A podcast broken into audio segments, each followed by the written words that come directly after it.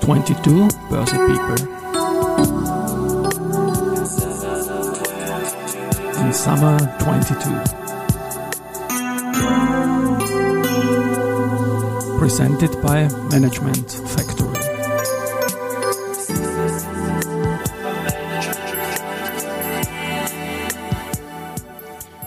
Ja, willkommen zur Serie 22 Börse People in Summer 22. Und diese Season 1 der Werdegang und Personality Folgen ist präsentiert von der Management Factory.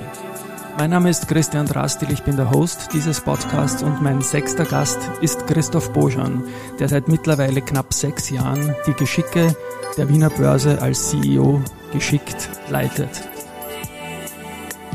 Ja, hallo Christoph, herzlich willkommen bei mir im Studio.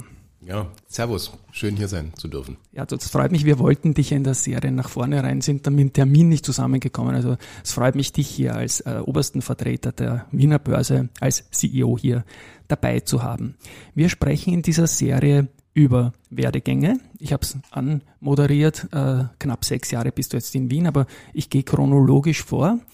Ähm, wie bist du als junger Mensch äh, mit dem Thema Kapitalmärkte, Wertpapiere, Aktien in Kontakt gekommen und was hat dich inspiriert dazu, da was zu tun? Ja, also ganz konkret ist das ja äh, datierbar bei mir.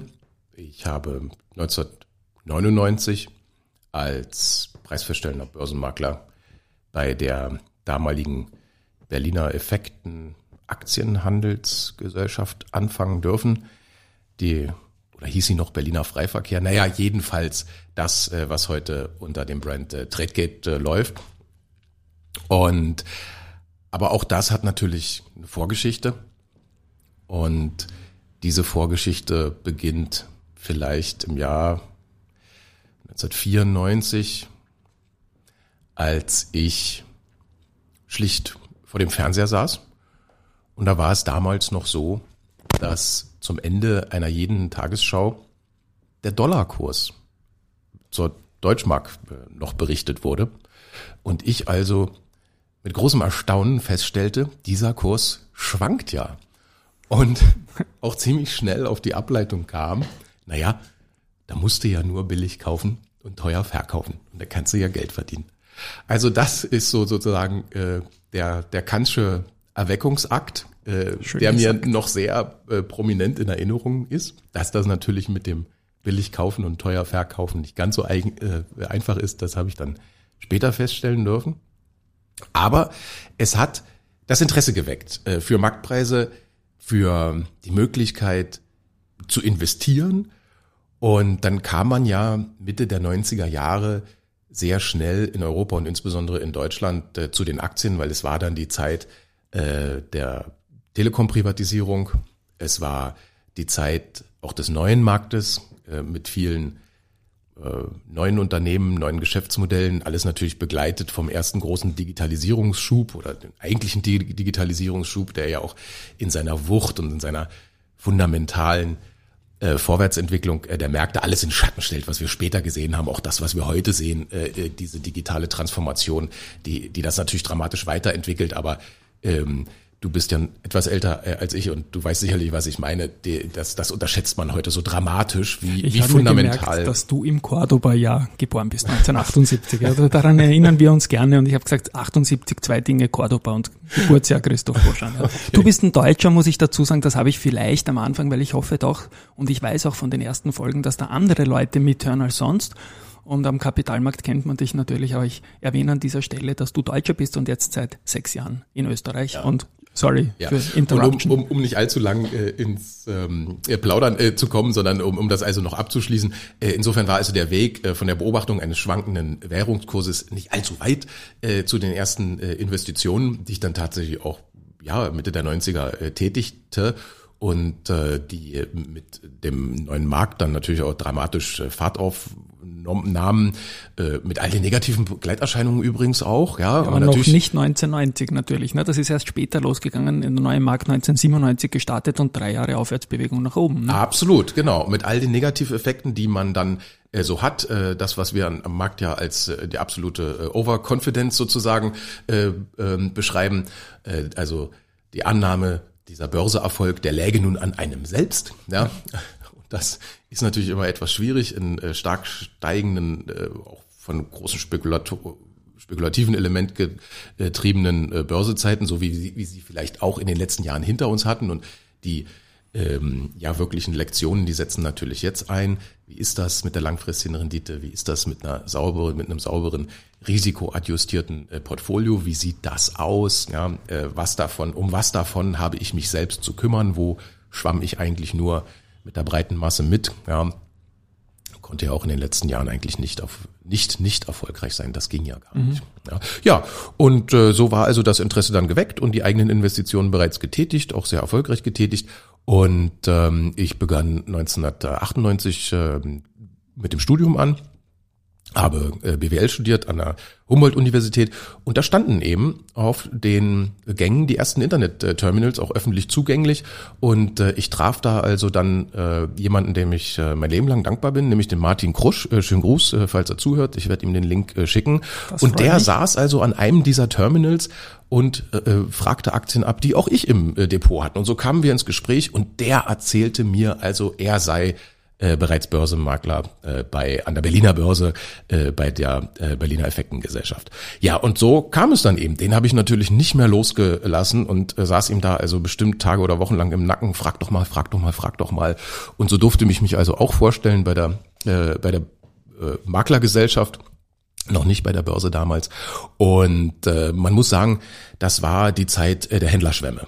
Denn wir waren technologisch noch in einem Zustand, dass der Handel zwar vielfach elektronisch unterstützt war, er war eigentlich auch, und zwar in der gesamten Transaktionskette, von der Orderaufgabe durch den Privatanleger über einen Online-Broker, äh, Übermittlung äh, an die Bank, äh, ins elektronische Orderbuch der Börse, das war schon voll digitalisiert, ja, ähm, aber es hatte noch ganz viele manuelle Elemente mit drin und die Handelsvolumina explodierten also wirklich äh, dramatisch.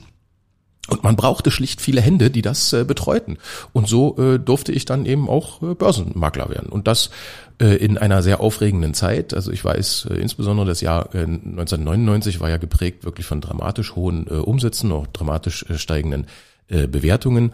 Und äh, in einem so vitalen Umfeld äh, an den Markt hinzutreten zu dürfen, das war natürlich toll und äh, ich erinnere mich da wahnsinnig gern an diese Zeit, äh, denn es waren äh, also wirklich große und größte Erfolge für alle Teilnehmer, äh, sowohl in persönlicher Hinsicht wie eben auch in infrastruktureller Hinsicht. Der Markt hat sich wahnsinnig vorwärts entwickelt und äh, das war eine tolle Zeit. Hat übrigens dann auch dazu geführt, dass ich an der Uni äh, relativ wenig äh, gesehen wurde und dann auch ähm, ja äh, den Studiengang nochmal gewechselt habe, äh, bin ja dann schließlich äh, Jurist äh, geworden.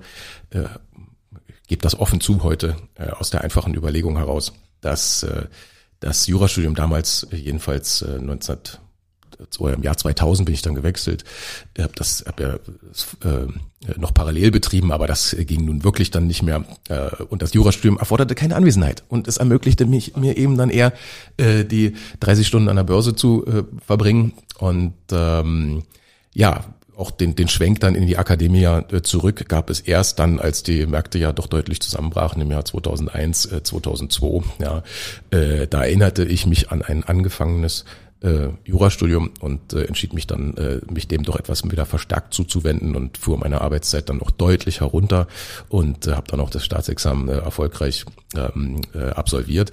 Man muss wissen, ähm, dieser äh, Börsenmaklerberuf, und das ist übrigens auch äh, eine große Parallele zu heute, und ähm, wenn die Märkte steigen und wenn die Umsätze so steigen und wenn die Bewertungen so steigen und wenn das Börsegeschäft in die Breite geht und wenn man so großen Zutritt neuer Anlegerschichten hat, wie das Ende der 90er Jahre der Fall war, dann gibt es da viel zu tun. Und wenn die Bewertungen dann etwas zurückgehen nur, dann ist es nicht etwa so, dass in einem solchen Makler-Tagebuch fünf Prozent, zehn Prozent, 30 Prozent der Umsätze fehlen, sondern die sind zum Teil leer. Da geht dann gar nichts mehr. Also das ähm, ist äh, etwas, was, was, was in der Öffentlichkeit oft übersehen äh, wird. Ja? Ähm, also das Börsegeschäft, das Maklergeschäft, äh, das Finanzdienstleistungsgeschäft, äh, was sich an äh, öffentlichen Märkten orientiert, das ist ein extrem saisonales äh, Geschäft mit extrem schwankenden ähm, Umsätzen. Und das glättet man einfach dann natürlich in der strategischen Ausrichtung des, des Unternehmens. Ja. Das muss einem erstmal klar sein, dass man ein solches Geschäft betreibt. Und man muss die Zeiten, wo weniger los ist, dann eben, muss man sich auch vorbereiten auf diejenigen Zeiten, wo wieder mehr los sein wird. Man muss auch Vertrauen haben, dass das wieder so sein wird. Aber die äh, Schwankungen sind schon äh, extrem und ähm, ich erzähle das deswegen, weil ich anhand der ganz aktuellen heutigen Schlagzeilen immer wieder an die jungen neuen Wilden im Markt denken muss, wie es denen jetzt geht. Und genauso ging es uns eben auch in den Jahren äh, 2001, dass wir also unglaublichen, aus einer unglaublichen Boomphase kamen und dachten auch, das geht nun ewig so weiter, ja, und oder schleicht sich vielleicht ruhig seitwärts aus. Nein, nein, nein, mitnichten. Ja, es gab für viele Leute in der Branche, die die Branche dann übrigens auch wieder verlassen haben, äh, schlicht gar nichts mehr zu tun. Ein kleiner Schwenk kurz an die Wiener Börse, die du jetzt vertrittst. Das war ja genau diese Phase, diesen Change, den du ähm, gerade gesagt hast, diesen Shift auch in den Handelsabteilungen, wo Wien plötzlich wieder aufgrund seiner Struktur spannend geworden ist. Wir haben ja unpackbar ja. alt ausgeschaut von 1997 bis 2001 und mit dem New Economy Crash äh, ist dann quasi Brick and Mortar, ist gleich Wien wieder gekommen und der ATX hat auch steuerlich begünstigt, natürlich in der, in der, in der Ära-Schüssel dann von 2002 bis 2007 seine 1000 auf 5000 Punkte gemacht, die Jahrhundert-Rallye wie es Journalisten wie ich halt auch nennen. Ja. Hat sich das in Deutschland, dieser Shift zurück in den DAX, der ja auch ein bisschen sehr alt ausgesehen hat gegen neue Märkte und Nemax und äh, Nasdaq äh, und Eastec Composite früher, äh, wie haben die geheißen früher? Nasdaq Europe war später, zuerst war es Eastec, glaube ich. Ja, ne? ja. ja.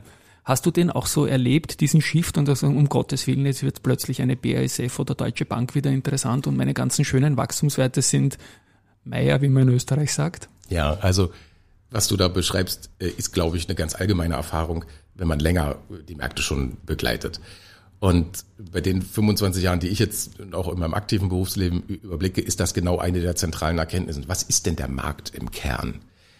Natürlich gibt es hochgehebelte Wachstumsstories, äh, die ja alle ein Versprechen haben. Äh, ich bin nicht profitabel, ich bin nicht mal Cashflow positiv, finanziere mich, ich erober dir den Markt und wenn ich ihn dann habe, dann monetarisiere ich ihn irgendwann.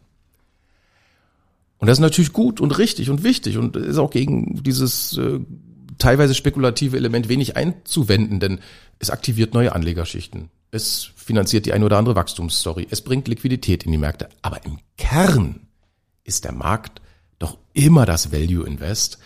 Also dasjenige Investment, und jetzt merkst du schon, ich trenne ja extrem zwischen Spekula Spekulation und Investition. Und die Investition fragt ja immer danach, wie viel kriege ich denn für meine heutige Hergabe an Geld, an zukünftigen wiederkehrenden Erträgen. Und das ist der Kern äh, des Marktes und das sind die Renditestärken äh, österreichischen ATX-Werte. Das ist, sind genau äh, so äh, Rendite, äh, dividendenorientierte äh, DAX-Werte. Und das ist der Ewigkeitskern, der die Märkte bildet. Äh, darum geht's. Äh, nur so funktioniert's übrigens auch als lebensbegleitendes äh, Beiwerk äh, eines, eines, eines jeden Sparers, ja, die, die, das lebenslange Aktiensparen. Und das ist aber nun das, was natürlich in bestimmten Marktphasen und so, wie wir sie auch jüngst erlebt haben, natürlich nicht mehr so prominent im Vordergrund steht. Ja. Und ich verstehe das ja auch und äh, bitte bloß nicht falsch verstehen. In den seltensten Fällen und so auch bei mir wird man ja aktiviert durch die, naja, da kommt es immer auf die aktuelle Zinssituation an, äh, aber man wird ja in den seltensten Fällen aktiviert durch die 7, 8 Prozent langfristige Durchschnittsrendite, die möglich ist. Nein, 15, 30, 100 Prozent äh, müssen es sein. Und das aktiviert die Leute, das holt sie hinterm Ofen vor und dann fangen sie an, aktiv zu werden. Und was es dann braucht, ist eben diese Transition von der Spekulation in die Investition, die viele eh nicht schaffen. Das ist ja. das äh, Problem. Ja, sie und sind dann wieder, ja. und jetzt auch wieder, ja, tief frustriert äh, aus aus aus Verlusten, äh, weil eben einfachste Überlegungen nicht berücksichtigt äh, werden. Und da ist wünschenswert, ja. Wobei ich glaube, es gibt eins, zwei verändernde Faktoren ähm, zu der Zeit vor 20 Jahren. Und das ist das, äh, was ich wirklich als die YouTube-Revolution bezeichnen würde. Und auch wir und auch unser Gespräch und auch deine Aktivität hier im Podcast ist ja Teil dieser Revolution. Und das ist eine, ja, digital äh, gestützte Financial Literacy, finanzielle Ausbildung äh, von, von ganz breiten äh, Bevölkerungsmassen, die wir so früher nicht hatten. Ja, Börse war immer ein äh, Elitenthema, ein Partikularthema, erreichte dann, ja, wenn die Börsenzyklen wirklich so in den letzten großen Überspekulationsphasen, dann erreichte das die Zeitungen und dann erreichte das etwas Breitenwirkung. Und heute, wenn ich die Klickraten auf den großen Finanz Podcasts anschaue von Finanzfluss oder auch einen Dr. Komma, einen Dr. Beck, ja, die also ja Millionen Publikum äh, hinter sich wissen und die ja in sehr gewissenhafter Art und Weise eins im Kern machen, nämlich den Leuten klarzumachen, was ist eine saubere Chance-Risiko-Abwägung. Das ist ja der eigentliche Grund, warum Investoren scheitern, genauso wie Unternehmen scheitern, genauso wie Staaten scheitern. Die scheitern ja nicht, weil sie zu wenig oder zu viel Risiko nehmen. Sie scheitern ja immer nur dann, wenn sie zu einer sauberen Risikochance-Abwägung nicht in der Lage sind. Und äh, da gibt es also einen, ja, einen, einen, einen großen digital äh, gestützten Ausbildungszug heute, der unter Volldampf unterwegs ist und der in die Breite geht und der übrigens auch jede privatwirtschaftliche Initiative so deutlich in den Schatten stellt. Ja. Äh, wir werden das jetzt Wiener Börse immer weiter betreiben. Ja. Also wer hier zuhört, schaut so, ja. auch auf unser Akademieprogramm. Äh, das ist äh, reichhaltig. Äh, und wir werden das weitermachen. Aber werde ich äh, dann verlinken, gerne in den Show Notes. Ja, ja. ja. Ja, also wir sind jetzt nach der Händlerzeit. Ich danke dir auch. Du hast für irgendeinen meiner historischen Anfälle äh, mir mal ein Foto von dir als Händler zugeschickt. Herrlich. Ja, ja. Das, du kannst dich erinnern. Das war ja, das war diese Zeit. Dann bist du quasi äh, in dem Kapitalmarkt geblieben und nach und nach in Führungspositionen gekommen. Es waren die Nullerjahre. Wie hast du diese fürchterliche Zeit für uns alle 2007 erlebt? Und wie ist es dann mit deiner Karriere mal weitergegangen, Christoph?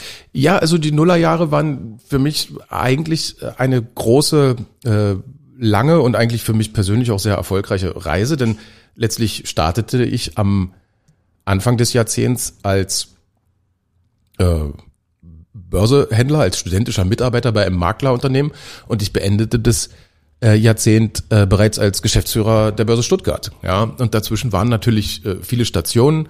Ähm, da war auf der akademischen Schiene, die ich allerdings, muss ich zugeben, äh, immer nur nebenbei betrieben haben. Da standen zwei Staatsexamina und äh, eine Promotion dann auch bereits im Börsewesen. Da standen vielfache Händlerausbildungen, also äh, ich hatte ja Eurex-Berechtigung, ich hatte natürlich äh, die Kassamarkt-Berechtigung, ich hatte auch äh, die äh, Energiehandelsberechtigung an der äh, EEX, auch für den Spot und für den äh, Derivatemarkt. Und beruflich waren die Stationen, naja, äh, Händler. Dann wechselte ich ja von der Maklerseite zur Börse, also zur eigentlichen Börse, zur Berliner Börse und beschäftigte mich da mit äh, Handelsüberwachung und Marktsteuerung, aber auch schon den ersten äh, strategischen äh, Projekten mit technischem Bezug.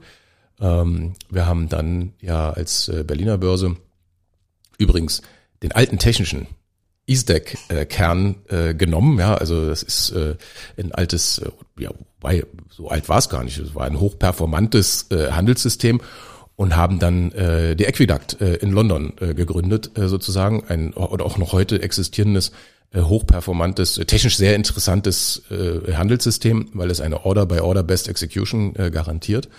Und äh, ja, da durfte ich mich äh, beteiligen an äh, dessen äh, Entwicklung und äh, hat mir auch sehr den Horizont nochmal geöffnet, denn äh, das Berliner Börsepaket äh, ist, mag ein interessantes sein, aber das äh, Londoner war natürlich äh, ja ganz andere äh, Dimension. Und man muss das dann auch so deutlich äh, sagen, äh, dann hatte ich natürlich das große Glück des Unglücks der Finanzkrise, denn schau, am Ende des Jahrzehnts gab es nicht viele, die die Kombination eben brachten von tatsächlich praktischer Befähigung im Börsehandel und einer ganzen Reihe von Funktionen, die man da schon ausgeführt hatte und die aber auch die regulatorische Seite mit abbilden konnten. Und äh, genauso war die Stellenausschreibung übrigens der Börse Stuttgart damals auch äh, formuliert. Ein Unternehmen im Süddeutschen sucht äh, jemanden, naja, der sich praktisch mit Börsehandel auskennt und aber eben auch mit Regulierung. Mhm. Und davon gab's nicht viele, ja. Und äh, so habe ich mich da äh, beworben, ganz normal übrigens, ja. Übrigens eine eine eine Stelle, die auf monster.de damals verfügbar war, sehr anonymisiert und dann natürlich auch, auch über. Man hat über ein Motivationsmonster wie dich gesucht. Ne? Naja, und dann durfte ich da ja auf der regulatorischen Seite als Geschäftsführer äh, anfangen, habe aber nach zwei Jahren auch bereits äh, dann die Rolle gewechselt, wurde Vorstand äh, in der Betriebsgesellschaft, in der technischen Betriebsgesellschaft, habe äh, da letztlich ja äh, auch wieder klein angefangen, also äh, zunächst ähm, klassische Rollen auf der Marktfolgeseite äh, übernommen, ähm, dann allerdings auch schnell auf die äh, Technikseite. Und äh, ja, verließ das Unternehmen ja dann äh, im September 2016 als äh, Joint CEO. Ja. Dann sind wir eh schon bald in der, in der Ist-Zeit an diesem Ort. Und dann kam der Ruf nach Wien nach und Wien. Äh, genau. kurze Zwischenfrage noch, was die Deutschlandgeschichte betrifft. Ähm, du bist quasi in wilden Zeiten vom Markt her gesehen in den Markt gekommen, hast als Händler gearbeitet, bist dann nach und nach in Vorstandspositionen äh, aufgestiegen, unter anderem auch bei der von mir so geschätzten Euwax als Optionsschein und Warrant und, und strukturierte Freund. Hast du eigentlich deine private Veranlagung für dich als Privatperson da eigentlich durchziehen können oder ist das manchmal beruflich aus Compliance-Gründen oder Zeitgründen dann gar nicht mehr gegangen? Wie hast du dich als Investor verändert? Es geht mir jetzt nicht um Size oder Nennung von Titeln, sondern nur um ein bigger picture irgendwie. Bist du am Markt aktiv geblieben? Ja, unbedingt. Ähm, aber diese Reise war eine sehr volatile Reise. Bei wem nicht? Ähm, ja. ja, genau, ja. bei wem nicht. Und äh, das ist ja die große Tragik dieser äh, Investorenreise, dass man zurückschaut und dann eigentlich mit Erschrecken feststellt, wie alt, erfahren man werden musste, um einfachste Dinge zu verstehen. Ja, in meinem Fall ist das äh, natürlich äh, im privaten Bereich eine wilde Spekulationsreise aus den 90er äh, Jahren über die vielen IPOs, den neuen Markt. Dann auf die Derivate-Seite auch sehr schnell. Ja, ich hatte ja auch eine Eurex-Berechtigung, habe da auch privat viel rumgezockt, so muss man das sagen.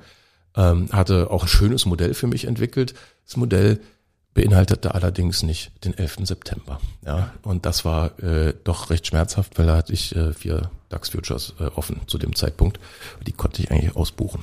Ähm, naja, ausbuchen ja. nicht, aber äh, das äh, hat mich doch sehr vom Markt gewischt. Also was ich sagen will, es war eine große Spekulationsreise mit größten Erfolgen, aber eben auch größten Niederlagen. Und unterm Strich wird es wahrscheinlich etwas über langfristigen Durchschnittsrendite des MSCI äh, liegen und das ja das Na immerhin. Was ja immerhin genau genau ja. kann man sich eigentlich schon glücklich schätzen. Sich du glücklich hast völlig recht. ganz genau ja. ganz genau und das muss man muss man den Leuten ganz klar mit auf den auf den Weg geben, äh, wenn wir über Investieren reden und wir reden immer über den äh, Privatanleger, der sich kein Arbitragemodell baut, der kein sophistiziertes Modell hat, mit dem er sich dann übrigens auch nur temporär mal in den HR arbeitet, ja, sondern wir reden wirklich über Investieren als Privatanleger. Und da ist die Wahrheit ja eine ganz einfache. Aber man ist es immer erschreckend, wie alt man werden muss, um das zu erkennen. Und die einfache Wahrheit ist das lebenslange begleitende Aktiensparen mit einem breit angelegten Weltportfolio. Und das ist das, äh, ja, das einzig taugliche äh, Instrument. Dann lasse ich diesen Sidestep jetzt mal beiseite. Der Ruf nach Wien folgte. Schön, dass du da bist. Wir haben uns dann relativ rasch kennengelernt äh, im September 2016. Eine meiner ersten Learnings, äh, was deine Person betrifft, war also im, im Unterschied zu deinen Vorgängerinnen und Vorgängern als Börsevorstand in Wien, dass du fast erbost warst, wenn man dich gefragt hat, wo steht der ATX zum Jahresende beziehungsweise wie viele IPOs und welche werden wir in den nächsten sechs Monaten sehen. Das habe ich stark wahrgenommen so. Du nickst jetzt und bitte auch um ein paar eigene Worte dazu. Und es hat sich ja nichts verändert dran. Das ist, ja. Na, ich glaube, man muss. Wir haben das alle Leute immer gefragt, ja, und die wollten auch danach gefragt werden. Ja, und ich verstehe das ja auch. Ähm, ich verstehe das auch, äh, dass das, äh, also das ist ja auch verlockend, äh, sich mit dem ATX zu verbinden und namentlich auch äh, zu verbinden. Aber man muss doch beim Kern des Börsegeschäfts bleiben und die Börse selbst ist ein Infrastrukturunternehmen.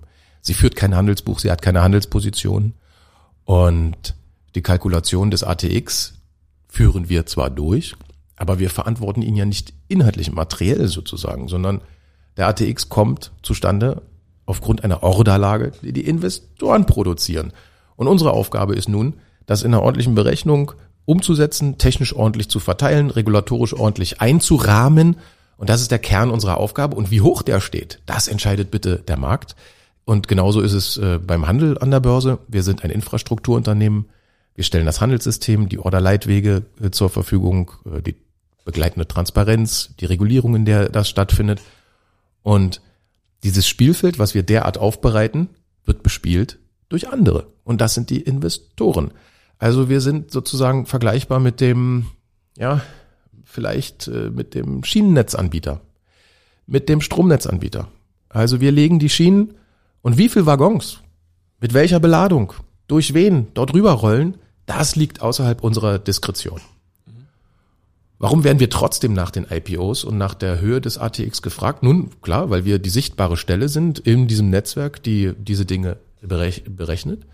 Und weil wir natürlich, und das nehmen wir auch an und versuchen das auch intensiv zu gestalten, natürlich eine Stimme sind des Kapitalmarkts. Natürlich haben wir ein sehr privilegiertes Wissen über diese Vorgänge. Natürlich haben wir ein großes internationales Netzwerk. Wir betreiben ja mehrere Börsen. Unsere Kunden liegen, sitzen in Westeuropa, in den USA, in UK mehrheitlich. Und natürlich haben wir deswegen eine starke Meinung und äh, starke Ansichten zur Entwicklung dieses Geschäfts, auch über unsere Infrastrukturrolle hinaus.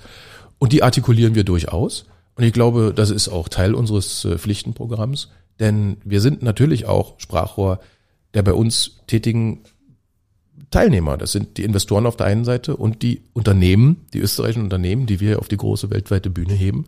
Und die erwarten das äh, von uns, dass wir natürlich eine aktive Stimme äh, des Kapitalmarkts sind. Jetzt bist du sechs Jahre in Österreich. Ich verkürze die Zeit einmal, also ich verlängere die Zeit, weil der September schon bald kommt, also verlängern. Was sind deiner Meinung nach die größten strukturellen Unterschiede äh, zwischen Österreich und Deutschland? Und damit meine ich wieder nicht rein die Size. Mir ist schon klar, dass der DAX mehr Volumen hat als der, als der ATX. Und äh, was unterscheidet den Markt von seinem gesamten Aufbau her? Auch ich denke da an, an Infrastruktur, ÖKP und so. Also äh, da gibt es zwei Komponenten, will ich zweigeteilt antworten. Vom infrastrukturellen Aufbau nichts. Okay. Und das muss auch so sein. Und das ist ja auch unser Erfolgskonzept der letzten sechs Jahre. Bin der festen Überzeugung, dass das einzige Überlebenselixier mittelgroßer Märkte äh, wie der österreichischen Börse ist, dass sie eine Standardisierung durchführt. Mhm der Investor, das Unternehmen, das bei uns oder das Unternehmen, das bei uns listet, darf in Wien keine anderen Standards vorfinden, als das in Frankfurt, in New York, in London der Fall ist. Das bezieht sich auf Fragen der technischen Interfaces, die wir benutzen. Das bezieht sich auf Fragen der Emissionsfolgepflichten. Ähm, also das, was wir heute als Look and Feel und die Usability beschreiben, das muss absolut gleich sein, so wie das überall seit sonst haben mittelgroße Märkte keine Chance. Ich sage das ganz deutlich. Niemand ist international an irgendwelchen österreichischen Sonderregelungen in technischer, regulatorischer äh, oder sonstiger Hinsicht äh, interessiert. Das haben wir eh schon genug im Goldplating von politischer Seite. Naja, also müssen wir, müssen wir, genau. müssen wir dran arbeiten. Ja, ja. Das andere ist äh, der Bereich des Marktes. Der Heimatmarkt ist natürlich vergleichsweise klein. Deswegen haben wir ja stark auf Internationalisierung äh, gesetzt. 86 Prozent der Order erreichen uns heute aus dem Ausland. Ja. Ähm, unsere, die großen, auch die großen Investoren, also Order sind natürlich die, die das tägliche Handelsgeschehen also der Sekundärmarktumsatz, aber auch die großen äh, Kapitalsammelstellen, auch die großen Investorenkreise sitzen mehrheitlich im Ausland. Daran ist nichts Falsches. Das muss auch so sein, wenn man sich die Größe und die Refinanzierungsbedarfe der österreichischen Leitbetriebe anschaut. Aber du kennst auch mein Ewigkeitspetitum. Wir freuen uns alle über den Capital Inflow dieser, Öster äh, dieser ausländischen Teilnehmer und Investoren. Aber das kommt natürlich mit einem Preis. Und dieser Preis ist der Dividend Outflow, also der Dividenden Outflow, der natürlich dann auch ins Ausland geht. Und hier wäre es natürlich wünschenswert, dass bei einem so reichen, wirtschaftlich erfolgreichen und auch unternehmerisch, ja, so interessanten äh, Land wie Österreich, äh, wir die nationale Investorenbasis äh, doch deutlicher entwickeln können. Mhm. Du machst ja auch sehr, sehr viele gehst weite Wege, machst viele Vorträge, nimmst gerne Einladungen an, auch in kleinere Umfelder oder Gesellschaften oder, oder Events, äh, wo vielleicht auch einmal nur 20, 30 Leute sind.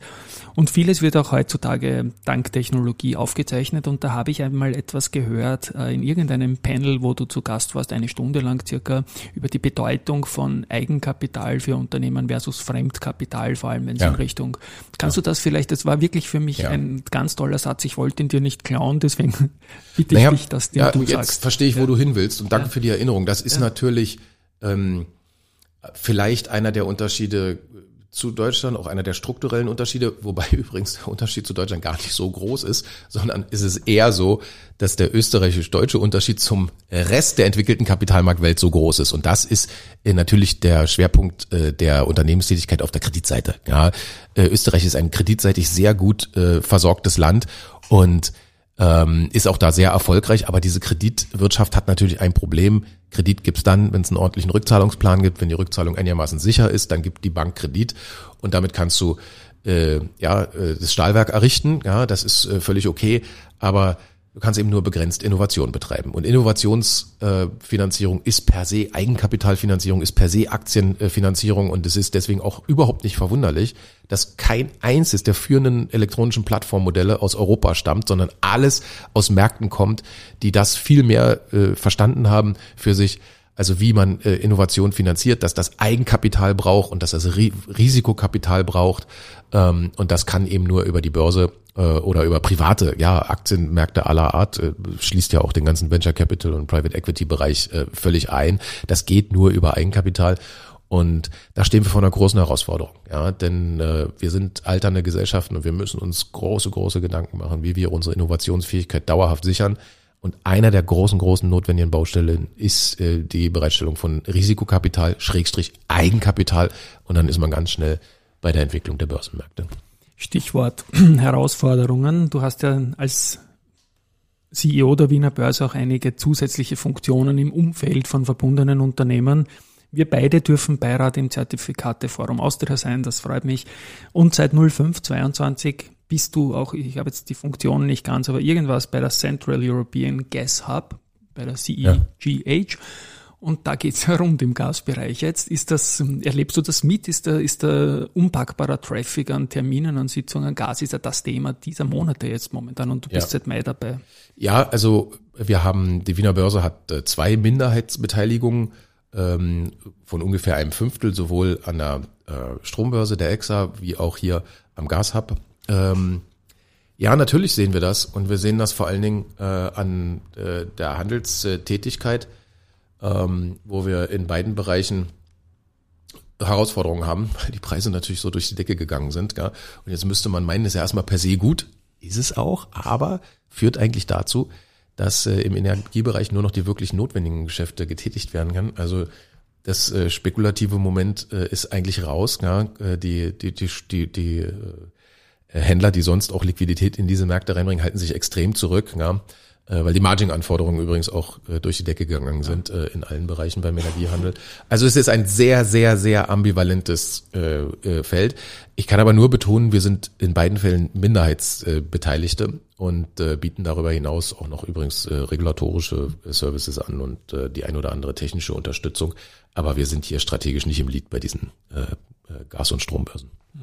Jetzt ist es so, ja, Über Prag, wenn ich das noch ergänzen ja, darf. Äh, ja. äh, wir haben ja also unsere Tochtergesellschaft in Prag, äh, die Prager Börse gehört uns ja. Und äh, dort betreiben wir auch eine Strombörse, die wir wiederum im Joint Venture mit äh, einem, einer deutschen Börse-Tochter, nämlich der EX äh, in Leipzig, äh, betreiben. Diese ganze Geschichte, die ich da mache mit dem Börse People, soll auch Tipps beinhalten für Leute, die sich für das, worüber hier wir beide jetzt reden oder mit anderen auch interessieren, und vielleicht junge Leute erste Steps in dem Bereich wagen wollen. Was rätst du jungen Menschen, und bei dir lasse ich den Konjunktiv, würdest du raten, weil ich weiß, dass du als Börsevorstand oft gefragt wirst, was rätst du jungen Menschen, die sagen, äh, ich möchte in dem Bereich im Umfeld tätig werden, was empfehlen Sie mir an ersten Schritten? Du hast erwähnt, eure eigene Akademie.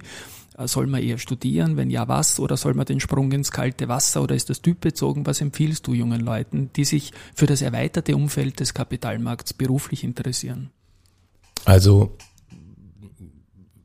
will jetzt jeden, jede Plattitüde und jeden Allgemeinplatz äh, vermeiden, weil könnte jetzt große Ausführungen über die Sinnhaftigkeit von Ausbildung und sonst was machen. Ich gebe vielleicht aber einen ganz praktischen Tipp für den Umgang mit der Finanzbranche, weil das meine eigene Karriere auch so sehr geprägt hat. Das ist jetzt die fünfte Börse, der ich dienen darf. Ja.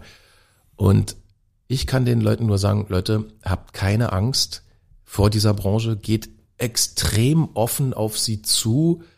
Ich habe komme ja nun auch persönlich aus Verhältnissen. Ich war weder auf äh, Hochfinanz äh, äh, noch Anwaltschaft oder sonst was äh, getrimmt, aber ich habe diese eine zentrale Erfahrung mit der Finanzbranche gesammelt. Motivierte Leute, die wirklich wollen und natürlich auch etwas können mitbringen, aber das Können, das kann man sich dann antrainieren, sind extrem willkommen in der Finanzbranche, völlig unabhängig von jedem Standesdünkel, historischer Herkunft, Ethnie, Geschlecht. Das ist eine unglaublich offene, vitale Gesellschaft, in der natürlich die Ergebnisse zählen. Die sind übrigens auch einfach messbar bei uns. Sie materialisieren sich meistens in Zahlen. Und deswegen kann ich alle nur riesig ermutigen, geht auf diese Branche offen zu. Das äh, inkludiert vor allen Dingen Initiativbewerbungen aller Art, bis hin zum Vorsprechen übrigens und zu Anrufen. Und ich kann euch versichern, äh, diese Branche wird euch willkommen heißen und äh, sie ist, äh, ich halte sie nach wie vor für eine der chancenreichsten äh, Branchen, denen man Karrieren starten kann. Da kann ich mich nur voll inhaltlich anschließen und man muss auch noch, glaube ich, erwähnen, dass der Finanzmarkt einer der ersten Call-to-Action-Umsetzer ist, was die Nachhaltigkeit, ESG-Kriterien, die überall besprochen werden. Dann der Kapitalmarkt tut was, die Unternehmen tun was, die Börse tut was. Da gibt's äh, Anleihen, die zweckgebunden sind, da gibt's Firmen, die ihre Geschäftsmodelle switchen und so weiter und so fort. Also bin ich vollkommen bei dir. Und abschließend noch eine private Frage. Ähm, Du bist jetzt seit sechs Jahren Wiener, wieder vereinfacht gesagt. Wie geht's dir in Wien? Wie fühlst du dich hier willkommen und was taugt dir an der Stadt und was ist, was könnten wir Wiener noch verbessern? Also, äh, mir geht's blendend, der Familie geht's blendend, ja. Ich fühle mich extrem wohl und ja, äh, tatsächlich danke dir für das äh, bewusste Ausklammern des privaten äh, Hintergrunds, aber ich kann dir versichern, die Austrofizierung äh, meiner Familie schreitet in großen und größten Schritten schön. voran. Ja. also äh, wir fühlen uns sehr wohl. Und besitzt du auch österreichische Aktien? Naja, also das äh, hat natürlich einen ganz äh, engen Compliance-mäßigen äh, äh, Rahmen und natürlich besitze ich keine österreichischen Einzeltitel. Ja, wenn äh, österreichisches Engagement, dann wenn äh, über natürlich äh, Fonds und ETF-Konstruktionen und dann natürlich auch ganz gewissenhaft nicht in Österreich exekutiert, sondern an anderen Börsenplätzen. Etwas, ja. wofür ich ja kämpfe, dass es eigentlich nicht mehr passiert. Ja, Aber äh, in meinem engen äh, regulatorischen Korsett, äh, dem ich nun mal unterliege, ist das nicht anders möglich. Ja, würde ich, glaube ich, genauso machen. Na gut, lieber Christoph, ich sag Vielen, vielen, vielen Dank. Wir sind deutlich über der Zeit, aber das ist, glaube ich, aufgrund deiner Position und ich freue mich wirklich, dass du herkommen bist. Absolut gerechtfertigt und hoher Mehrwert hoffentlich für euch, für eine Hörerinnen und Hörer. Ich darf mich bei dieser Gelegenheit verabschieden. Danke fürs Zuhören mit dieser Folge 6 äh, von Börse People. Danke Christoph Boschan fürs Kommen. Ich danke auch, hat Spaß gemacht. Bis zum nächsten Mal. Tschüss.